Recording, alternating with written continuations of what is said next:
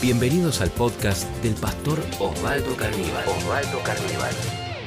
Qué hermoso lo que el Señor está haciendo en medio nuestro. Amén.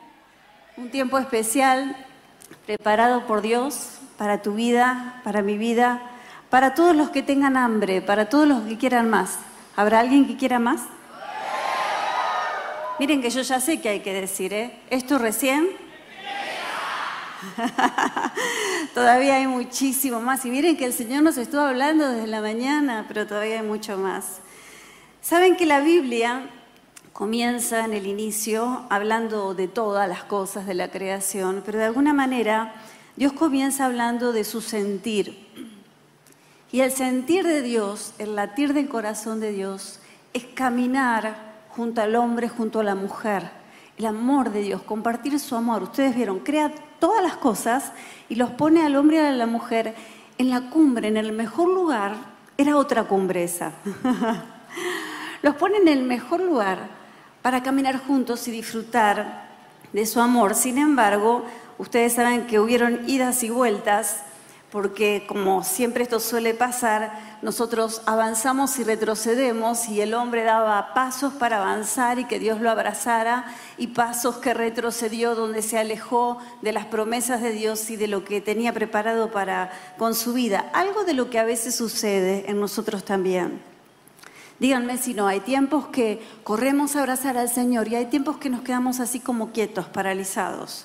Y hay otros momentos que quizás nos da un poco de vergüenza, pero donde también nos alejamos y nos corremos un poquito hacia atrás. Tiempos de profunda intimidad y tiempos de gran distanciamiento, con todo lo que esto implica, ¿no?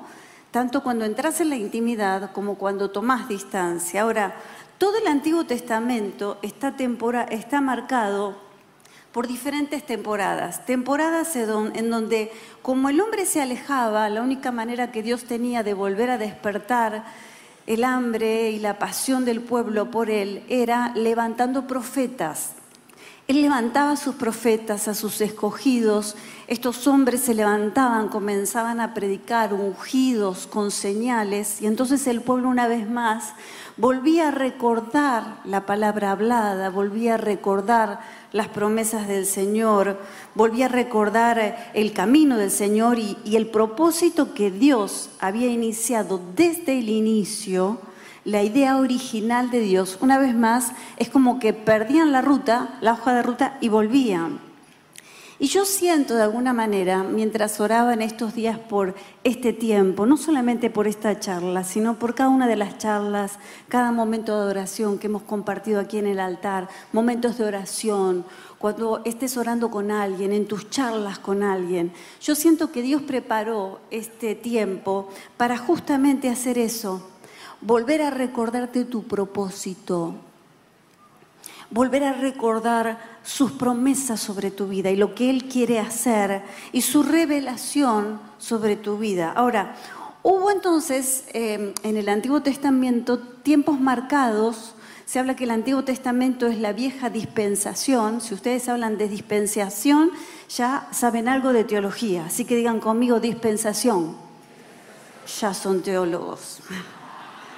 La antigua dispensación es el Antiguo Testamento y luego viene el Nuevo Testamento que es la nueva dispensación. El Antiguo Testamento entonces te decía que estuvo marcado por tiempos de alejamiento, de acercamiento, milagros, nada de señales hasta que Dios levantaba profetas, pero hubo un momento donde Dios es como que hizo silencio. Y hubo un tiempo de silencio entre el Antiguo Testamento y el Nuevo Testamento. No sé cuántos tienen la Biblia, física acá, yo lo tengo marcado acá, acá comienza Mateo, que lo tengo bastante marcado por lo que veo a Mateo el inicio, ven una hoja que está en blanco, ¿verdad? Pero yo doy vuelta a la hoja y dice Nuevo Testamento y acá dice el último libro del Antiguo Testamento es Malaquías. Claro, yo doy vuelta a la hoja y entro en la nueva dispensación. Pero ¿sabes cuántos años pasaron desde el Antiguo Testamento al Nuevo Testamento? ¿Cuántos? ¿Cuántos? Y vos que te desesperas cuando decís, ay, el Señor no me habla, ¿por qué no me habla? No me contesta, no me dice. Y yo necesito que me hable. 400 años de silence, silencio, donde Dios no habló y donde Dios no dijo nada. Ahora estaba llegando una nueva temporada, una nueva dispensación. Jesús estaba por hacer su arribo y entonces nos va a señalar la Biblia, Juan nos señala cómo Dios rompe con ese silencio. Porque luego de 400 años, una vez más, la voz de Dios vuelve a hablar. Y vamos a ir a Juan capítulo 1, versículo 6. Esto que te voy a compartir ahora es una palabra que Dios mm, trajo a mi corazón en el mes de abril. Y desde abril que Dios está trabajando conmigo de diferentes maneras, en diferentes facetas sobre este pasaje. Pero es una palabra que la recibí en abril y cuando oré por esta semana tenía otra cosa en mente y Dios dijo, no, hay que volver a Juan. Así que acá estoy obedientemente regresando a Juan Juan capítulo 1, versículo 6. Miren cómo Dios rompe su silencio. Dice, hubo un hombre enviado de Dios, el cual se llamaba Juan. Qué pasaje tan sencillo, pero tan profundo. Con Juan Dios rompe 400 años de silencio y vuelve a hablar y vuelve a recordar su propósito, ¿no? Yo titulé a esta reflexión en esta noche Dios está levantando una nueva generación. Te lo voy a decir de nuevo. Y te doy tiempo, pensalo. Y pensá antes de responder, ¿eh? porque mira que decís amén, después agarrátela, ¿eh? porque uno dice sí, yo, yo, y después pensalo. Pero vuelvo a decir, te doy una segunda oportunidad. Dios está levantando una nueva generación. Dios lo estaba haciendo a través de la vida de Juan.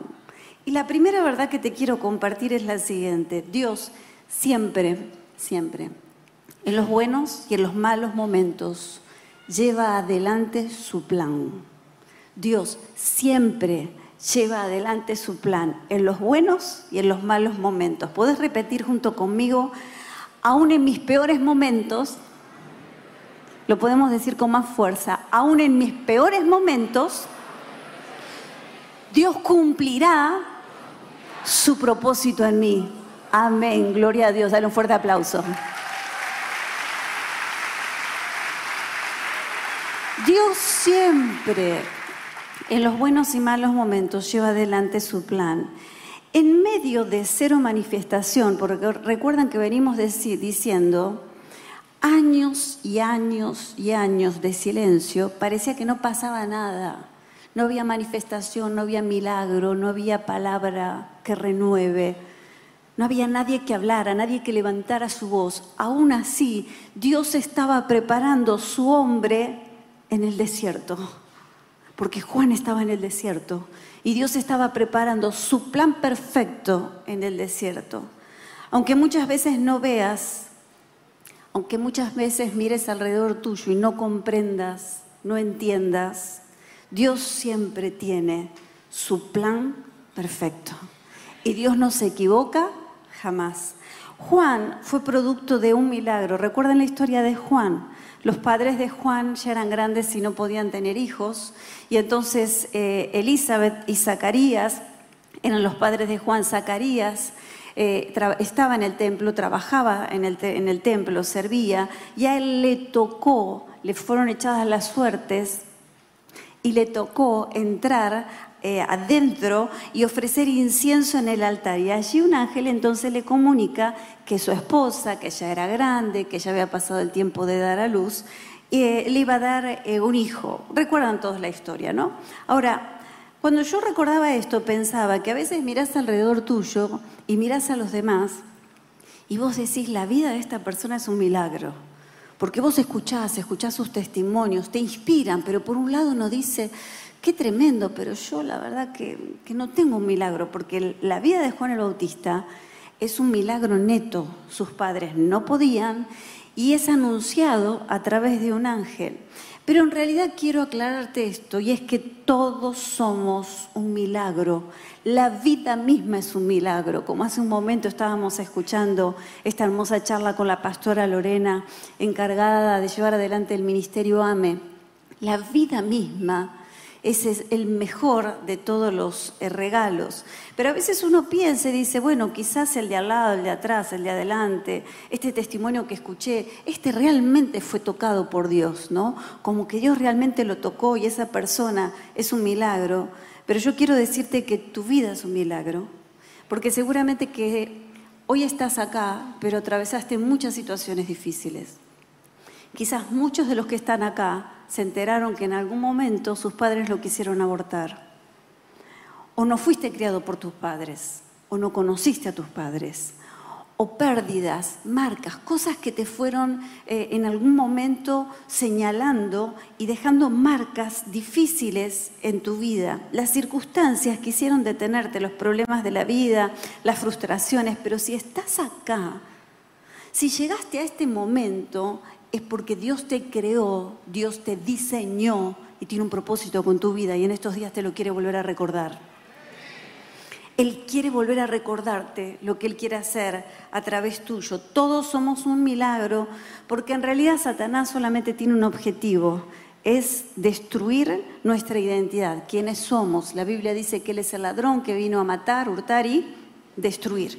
Y Él no se queda corto y enseguida apenas nacemos comienza con esa obra de destrucción. Hace algunas semanas atrás, al terminar la reunión, terminé de predicar y se acercó una joven. Me dijo, pastora, ¿puedo hablar con usted? Sí.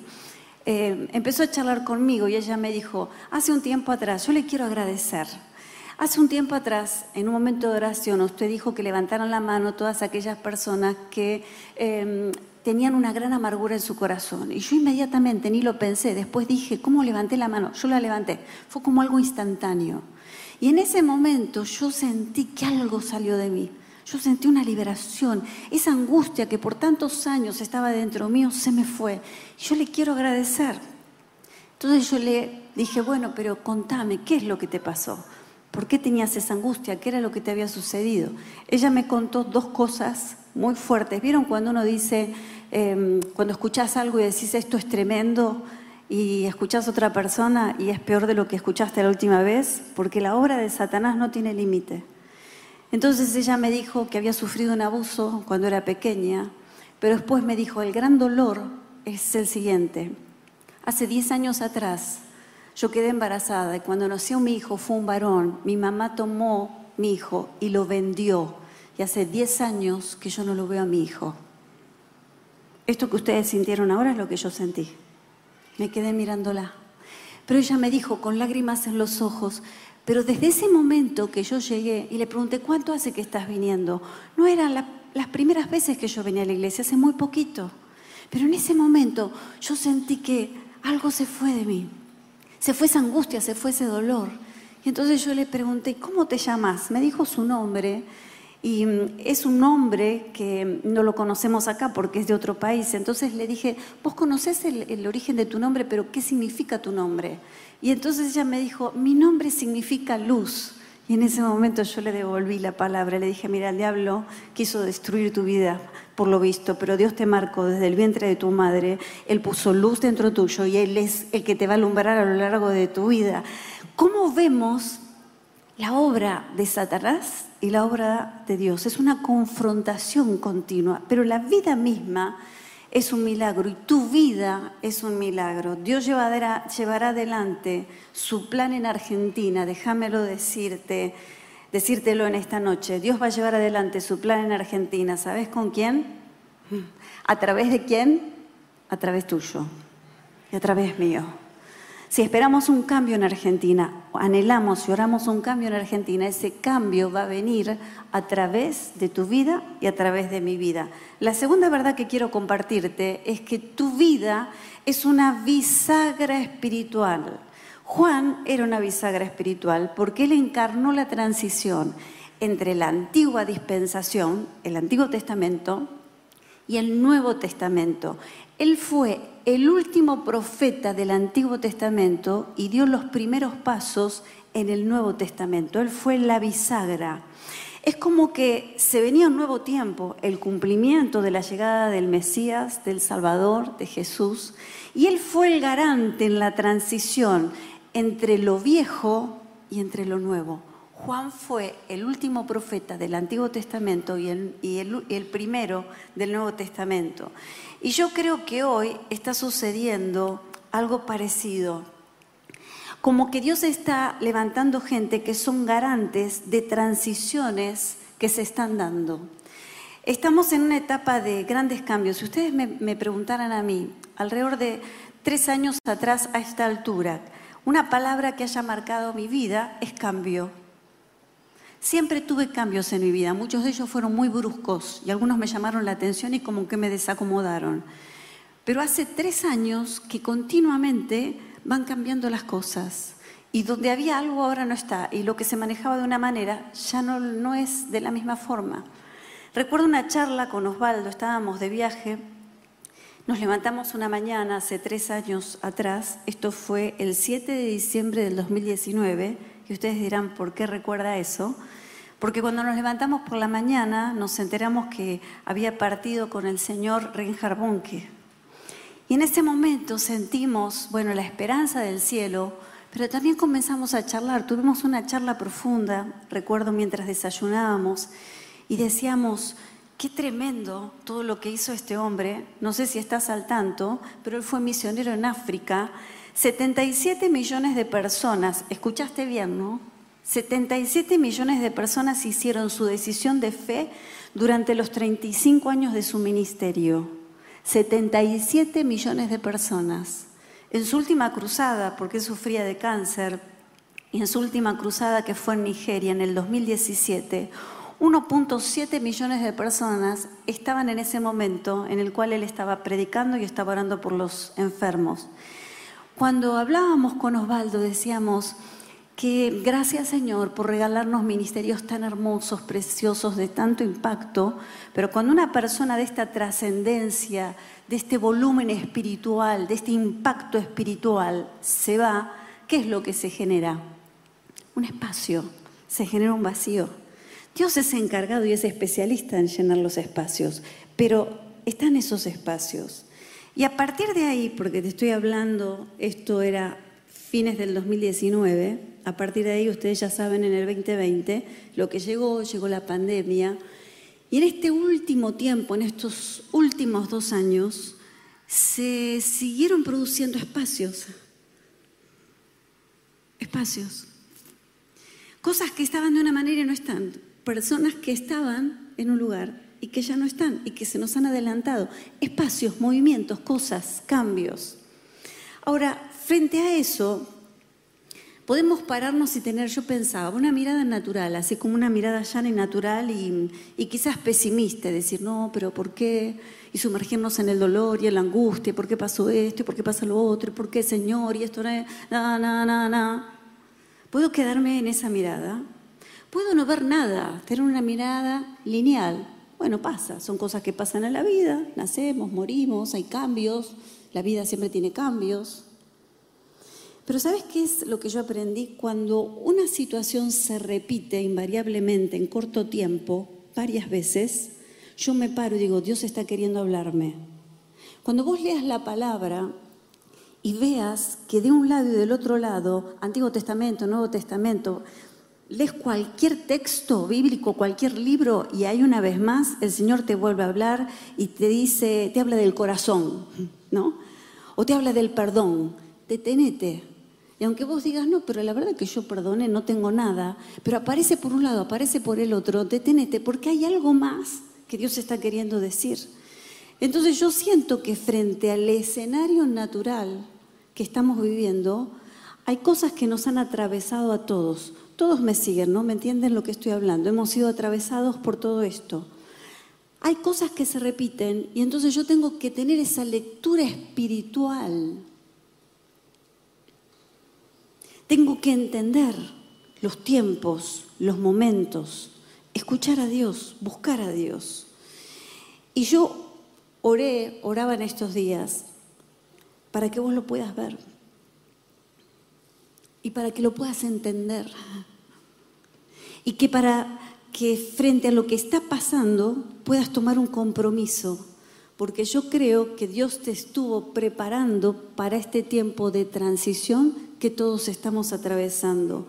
Dios te estuvo preparando en tu desierto. Qué silencio. Pero es verdad. Todos hemos pasado por desiertos en este tiempo. Algunos antes, otros después, de diferente manera, pero todos. Porque las cosas cambiaron, porque el mundo cambió. Y cuando vos estás en el desierto, como Juan, decís, me muero, de acá no salgo. Pero Dios en el desierto estaba preparando a Juan. Y en tu desierto en lo que vos viviste, estás viviendo, en lo que te tocó, en lo que te marcó, en lo que te pegó, en lo que te hizo llorar, en lo que te hizo detenerte y decir, ¿qué pasa? ¿Dónde estoy? La mano de Dios siempre estuvo y siempre va a estar. Y Dios te estuvo preparando en tu desierto para esta nueva temporada. Por eso yo titulé a esta reflexión, Dios está levantando una nueva generación que es garante de lo que viene por delante, que hace la transición a lo que viene por delante. Juan 1.23 dice Juan, yo soy la voz de uno que clama en el desierto. Es interesante cómo él se describe. Yo soy la voz de uno, fue el primero que empezó, que clama en el desierto. Y Dios levanta una nueva generación que viene en el desierto. Y en el desierto, como te decía recién, no hay absolutamente nada. Pero ¿sabes lo que yo aprendí? Que en el desierto Dios puede hacer obras extremadamente hermosas y maravillosas. Que en el desierto Dios puede hacer obras de arte. Que sería imposible hacerlas fuera del desierto, porque hay mucho entretenimiento y mucha distracción. Pero cuando estás en el desierto, estás parado y estás esperando, dependiendo de lo que aparezca por delante. Si yo miro un poco mi vida, creo que todos pasamos por desiertos, pero si yo miro un poco mi vida, yo se los he contado en alguna oportunidad, yo vengo de una familia muy humilde de las afueras de la ciudad de Rosario. Eh, mi mamá fue criada por mm, su papá, por mi abuelo, porque no tuvo mamá. Eh, pero mi abuelo era emigrado de Italia, así que no tenía parientes acá, así que la dejó al cuidado de otra persona. Prácticamente mi mamá mucho no lo veía a su papá, ella lo amaba con todo su corazón y mi abuelo también a ella, pero en realidad fue criada por otra persona, ¿no? Eh, desde pequeña. Mi papá, cuando era muy chico, cuando era muy joven, su papá falleció, así que él se quedó viviendo, él con sus hermanos, con mi abuela, y fue criado por la abuela. Cuando yo tenía 12 años, mi papá con 45 años también falleció. Ven ustedes cómo siguen las cosas, ¿no? Son como golpes, situaciones que uno dice, este es un desierto. Todos pasamos por desiertos. Hace unas semanas atrás hablaba con alguien y me decía, me casé con el hombre de mi vida, era como no me acuerdo qué palabra usó, pero era como el mejor actor de Hollywood, algo así me dijo ella, ¿no? Pero me dijo, ya en el día del casamiento hubo una situación extraña, no con él, pero una situación extraña. A los 15 días algo pasó y eso marcó su matrimonio a lo largo de los años. Yo dije, 15 días de matrimonio, recién empezaba. Todos pasamos por situaciones difíciles y por desiertos, pero quiero decirte esto que para mí es central. No importa si estás en un desierto, lo importante es que vos decidas salir del desierto. Todos pasamos por desierto. Pero no importa si estás en el desierto, lo importante es que te atrevas a salir del desierto. Y lo que yo siento es que estás destinado a salir del desierto para ser una voz clara para esta generación Vos estás destinado a salir del desierto que estás atravesando, que atravesaste en este tiempo, porque allá afuera se necesita de una voz clara que hable de Jesús y que muestre de Jesús. Juan es el que dice, yo soy una voz que clama en el desierto para que podamos mirar a Jesús y ser como Jesús.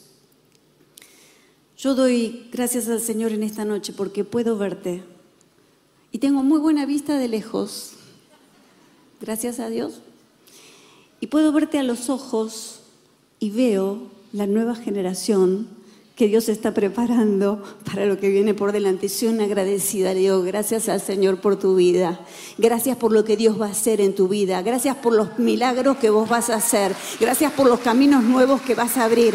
Porque vas a abrir nuevas acciones para compartir de Jesús, para hablar de Jesús, nuevas estrategias. Agradecidas al Señor. Juan era una bisagra y una bisagra es eh, una pieza que se usa para la apertura de una puerta, es decir, es algo que articula entre dos superficies distintas. Los que están en la puerta, la bisagra, que hace que vos abra la puerta, esa es la bisagra. Si hace ese ruido le falta un poquito de aceite, te aviso. Pero la bisagra hace eso. Y yo al mirar hacia atrás, estoy tan agradecida por todo lo que hemos vivido como iglesia, y no hablo solamente de Catedral de la Fe, sino de la Iglesia de Dios en Argentina Em, de los avivamientos, de lo que Dios ha hecho hasta aquí en Argentina. Muchos de los que estamos acá somos primera generación de creyentes no como en otras partes del mundo que yo hablo con gente y es la quinta generación, la sexta generación. En mi caso es mi primera generación, es decir, mis padres no eran creyentes, yo soy creyente.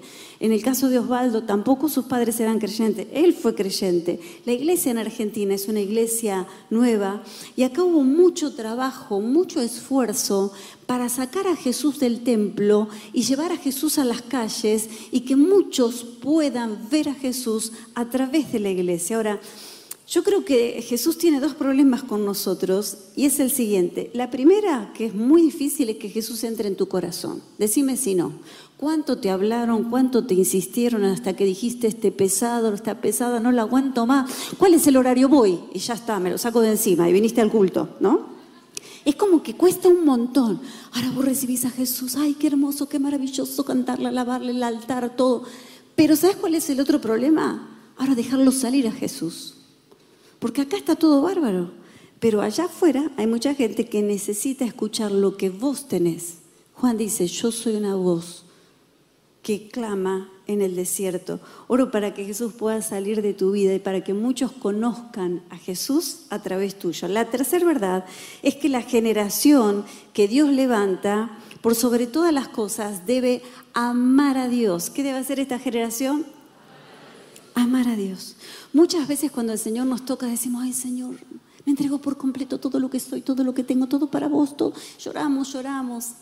Emocionalmente tomamos muchas decisiones pero luego, como cuando la emoción pasa, es como que todo cambia y dentro nuestro es como que hay guerra de amores, ¿no? Porque las emociones siempre están, pero hay muchas cosas que empiezan a entrar en competencia. Entonces, amo a Dios. Ay, pero cómo me gusta también esto otro. Pero Señor, te amo, pero también me gusta, hay cosas en el mundo que me llaman la atención y yo es, a eso es lo que llamo guerra de amores, competencias por atraer nuestra atención.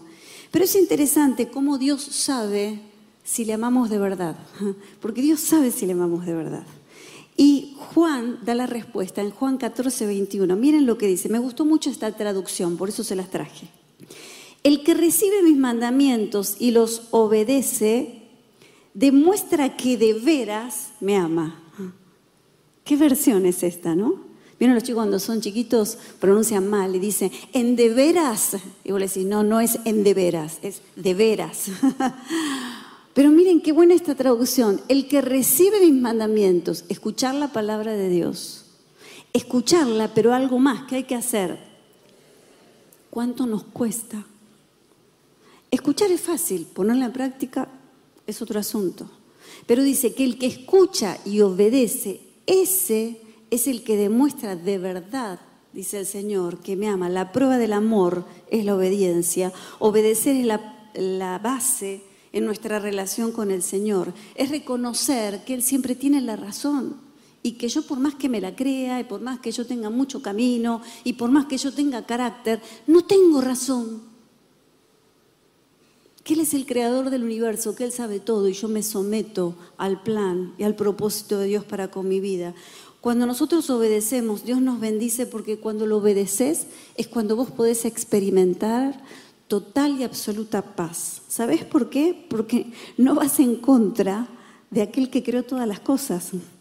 sino que estás alineado al propósito de Dios. Vieron como últimamente hemos visto algunos accidentes en la carretera o en la autopista donde la mano es para allá y uno vino de mano contraria y se lo chocó de frente al otro y es terrible esos choques. Pero vos decís, ¿cómo es posible?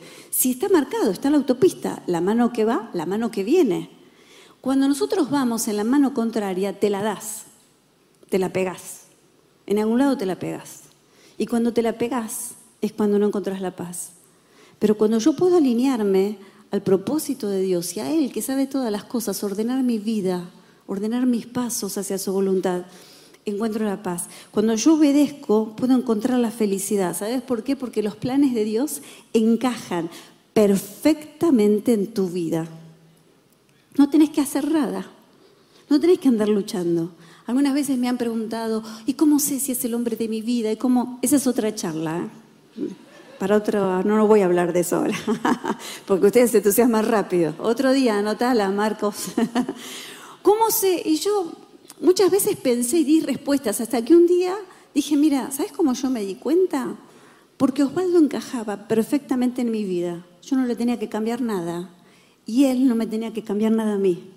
Éramos distintos, pero cuando nos encontramos, nos ensamblamos, encajamos. No es que vos tenés que decir, y bueno, acá no entra esta pieza, pero con el tiempo va a cambiar, tengo fe, voy a orar, Dios lo va a tocar, Dios lo va...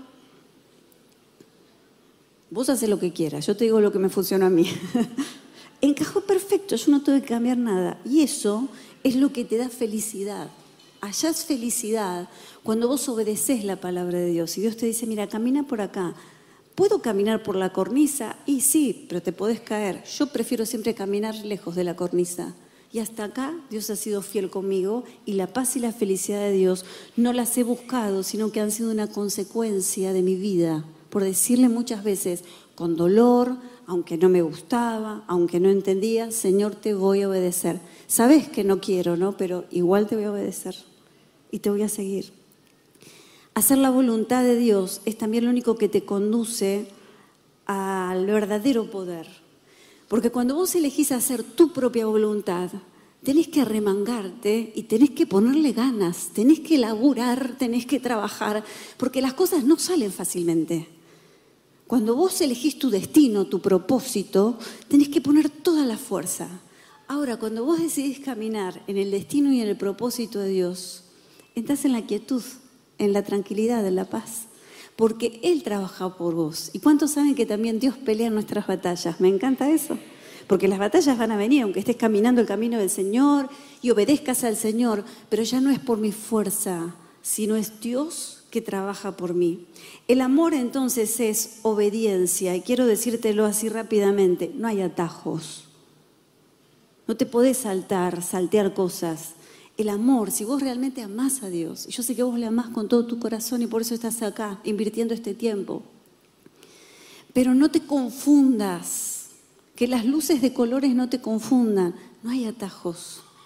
El amor a Dios se demuestra obedeciéndole a Él. Yo aprendí a obedecer a Dios em, caminando al lado de mis héroes de la fe porque todos tenemos héroes de nuestra fe, gente de carne y hueso, ¿eh? no solamente bíblicos, sino gente como yo que le pasaban las mismas cosas, pero que eran mis referentes espirituales. Y yo los miraba y aprendí de todos sus aciertos como de sus desaciertos, porque todos hacemos cosas buenas y nos equivocamos. Pero aún de los desaciertos de mis líderes, de mis mentores, yo aprendí, dije, ah, por acá no era.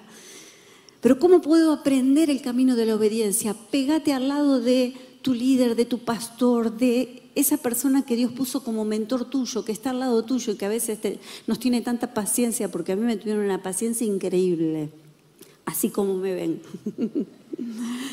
Las apariencias engañan. Yo tengo mi carácter, pero está domado, ¿eh? Ya son muchos años, está domado. Por ahí quiere resucitar, pero digo, no, Alejandra, callate, Alejandra, callate. El amor entonces es obediencia. Otra verdad que te quiero decir es que Dios te saca del desierto para que des testimonio. Juan 1.6, volvemos a nuestro texto. Hubo un hombre enviado de Dios el cual se llamaba Juan.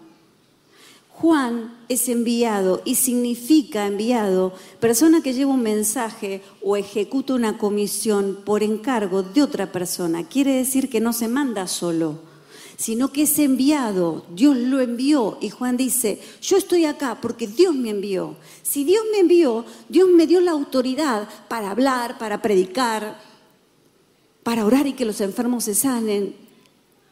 Pero yo sé lo que está pasando en algunas mentes acá. Yo, Dios me envía a mí. Yo soy el garante de lo que viene por delante. No, no, me parece que estamos equivocados. Yo no puedo serlo. Yo si miro hacia atrás, si alguien me hubiese dicho que hoy estaría acá o que mi camino me hubiese llevado a este lugar, hubiese dicho todo lo contrario. Me hicieron una pregunta, no recuerdo cuál era, para las redes. Yo no soy de estar mucho en las redes, pero em, ¿cómo elegiste ser pastora? Creo que era la, la pregunta o algo así. Y vieron que en las redes todo el mundo habla de lo que quiere porque total estás de incógnito. Claro, yo expliqué y dije que en realidad yo nunca elegí. Jamás lo hubiera elegido porque era la persona más tímida. Yo me sentaba allá al fondo de todo y el primer día que tuve que pasar a cantar, no a predicar, me quedé muda. Y no era como en el, Nuevo Testamento que el ángel lo visitó. Tenía un miedo tan grande que no hablé nada, ¿no? Yo no lo elegí, sino que Dios me eligió, ¿no? Y cuando vos caminás en, en el propósito de Dios, vos sentís, primero que Dios es el que te lleva y que Dios te da la autoridad.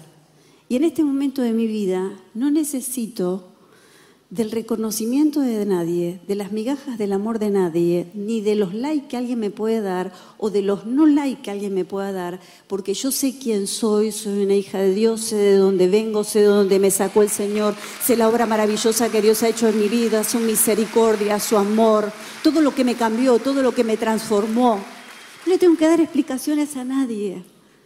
Yo, Señor, yo hubiese dicho eso, yo cuando venían los, los llamados, yo me iba más al fondo, porque yo sabía, esta noche van a llamar al altar, yo me voy atrás.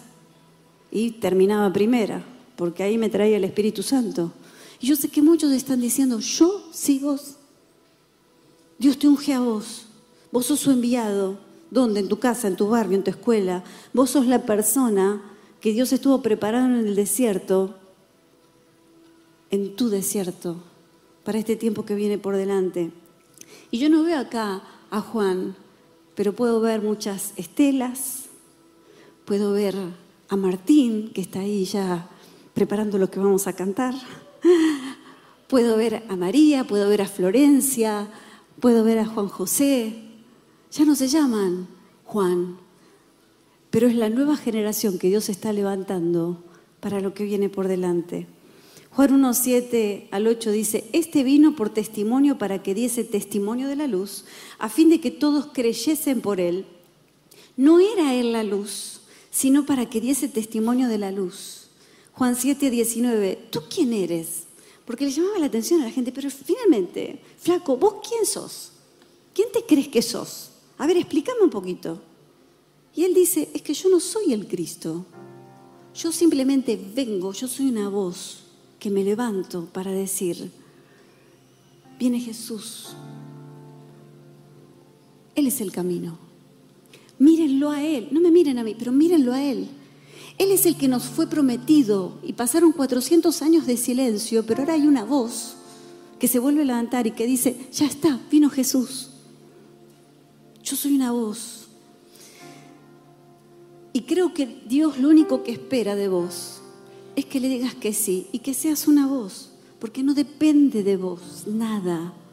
No vas a sanar a nadie, no le vas a cambiar la vida a nadie. Simplemente que pueda ser su voz en esta generación que está bastante perdida. Y en esta Argentina que está pasando un momento de mucha crisis y de mucha oscuridad. En esta temporada Dios está levantando una nueva generación que sean su voz soy una voz. Mi compromiso simplemente es hablar, es lo que dice Juan. Me llama la atención la diferencia entre, entre Juan y los religiosos, porque los religiosos estaban esperando al Mesías, estaban esperando al Salvador. Llega el Salvador y resulta que no encaja dentro de las mm, estructuras o del pensamiento que ellos creían que el Salvador debía de cumplimentar, valga la redundancia, no encajaban. Entonces dice, no, este no es, este no puede ser. Pero ellos estaban esperándolo con mucha expectativa y no lo reconocen. ¿Saben por qué? Porque amaban más sus reglas que a Dios mismo. No voy a entrar en ese tema, pero lo que sí te quiero preguntar es, ¿qué amas más? ¿Vieron que hace un tiempo yo le decía de la guerra de amores o las competencias de amores? Porque uno puede decir, ah, estos religiosos, estos sacerdotes. ¿cómo no se dieron cuenta? Porque ellos amaban más otra cosa. Ahora la pregunta, Dios me confrontó a mí. Pero vos, Alejandra, ¿qué es lo primero? ¿Qué es lo que más amás? Y ahí ya no te puedo ayudar. Es tu respuesta. Pero lo que sí te puedo decir es que tu respuesta va a marcar tu destino y que tu respuesta va a marcar el propósito.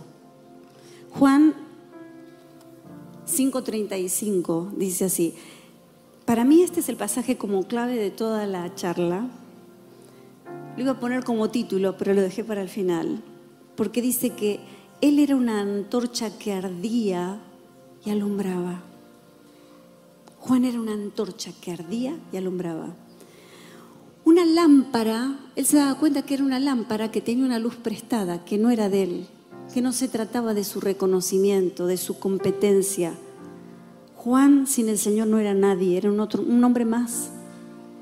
Pero la diferencia la marcaba el Espíritu Santo y Jesús habitando dentro de él. Y yo siento que en Juan en algún momento la lámpara se encendió. Y yo creo que en estos dos días que estamos acá, en algún momento la lámpara, tu lámpara, se va a encender. Y siento que se está encendiendo.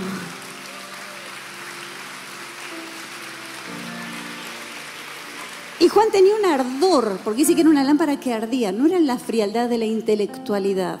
Bueno, me voy a parar con todo lo que yo sé, acá tengo mi iPad y les voy a explicar lo que...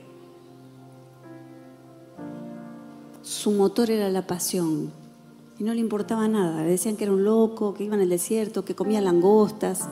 Hay que comer langostas también, hay que decirlo. Pero a Juan le gustaban las langostas, ¿qué va a hacer? Diría mi mamá, en la viña del Señor hay de todo.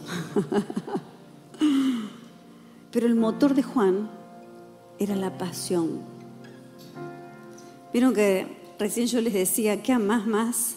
Porque el ardor de Juan, ese ardor que estaba dentro de él, lo llevaba a iluminar entonces yo te tengo que volver a preguntar, ¿qué amas? ¿Qué está ardiendo dentro tuyo? ¿Vieron como cuando Jesús se acerca a Pedro para restaurarlo luego que lo habían negado? Y lo va a buscar, que él había vuelto a las redes a pescar.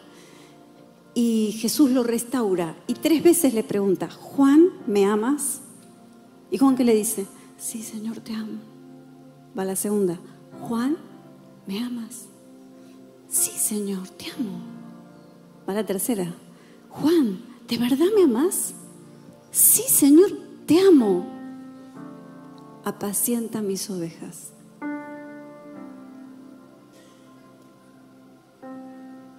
Si amamos, tenemos que ejercer nuestro testimonio, nuestro liderazgo, nuestro levantar a Jesús, amar lo que Dios más ama. Y lo que Dios más ama son los hombres y las mujeres, son los jóvenes que hoy están perdidos y que no están acá, pero que en la próxima cumbre lo vamos a tener acá porque vos lo vas a traer. Amén. Es profético esto. Vamos, dale un fuerte aplauso. Sí, sí, sí, sí, sí, sí. Un avivamiento en la juventud, un avivamiento en Argentina, que la Argentina arda de pasión por Jesús.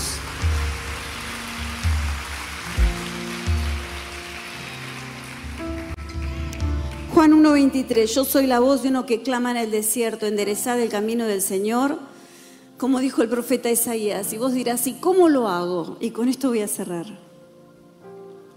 Él era una antorcha que ardía y alumbraba. Y quiero que te vayas con esta frase. No se puede alumbrar si no se arde.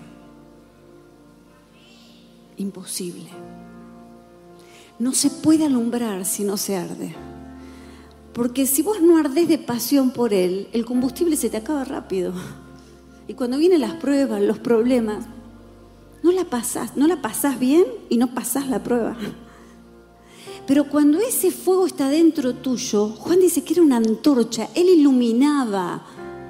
Y no era una luz que consumía para él, Señor, te vengo a adorar, te vengo a buscar, quiero más palabra, quiero más revelación, sino que él iluminaba, era una antorcha que ardía y al arder alumbraba, donde iba decía, ha llegado el Mesías, ha llegado el Salvador, después de 400 años de silencio, ahora sí podemos decir que yo abro el camino, yo soy una voz que simplemente está diciendo, Dios cumple su palabra y su promesa, el Salvador ha venido, Jesús ha nacido, yo soy una voz.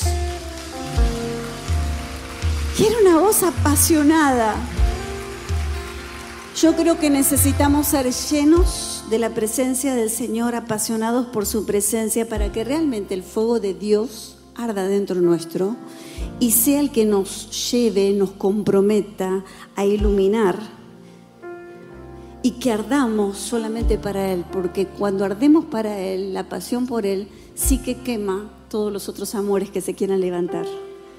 Todas esas distracciones que quieren venir a tu vida, cuando el fuego y la pasión de Dios viene sobre vos, es como que decir, esto no sirve para nada, Señor, quiero más de vos, quiero más de tu presencia, quiero más de tu fuego, quiero más de tu ardor. Esto yo no lo cambio por nada. Es lo más precioso que yo puedo tener. Hoy se necesita una generación encendida, más que nunca, enfocados en ser su voz Después de 400 años de silencio, Juan dice, miren a Jesús, muchachos, están perdidos ustedes, pero yo les vengo a decir, el camino es por acá. Tiene un nombre, Jesús. Jesús es el camino, Jesús es la verdad, Jesús es la vida. Nosotros necesitamos marcar el camino. Porque algunos dicen, ay, ¿cuál será mi propósito? ¿Qué querrá hacer Dios con mi vida? Dios te va a revelar tu ministerio, te va a ubicar en diferentes lugares dentro del cuerpo de Cristo, porque hay lugar para todos y hay lugar para hacer todas las cosas. Pero por sobre todo, nosotros somos una voz en medio de la oscuridad que decimos, hay un camino, hay un Salvador que se llama Jesús. Que este sea el tiempo entonces, que a través de tu vida muchos lo puedan ver, que vos puedas hacer visible a Jesús, traer a Jesús a la realidad de tus compañeros de trabajo, en la facu, en tu casa, llamados a ser una voz profética en medio de tanta oscuridad. Y recuerda esto, no se puede alumbrar si no se arde. No se puede alumbrar si no se arde. Si este podcast fue de inspiración para tu vida, te invitamos a compartirlo en tus redes sociales. tus redes sociales. Recordá que podés seguir al pastor Osvaldo Carníbal en Instagram, Facebook y Twitter.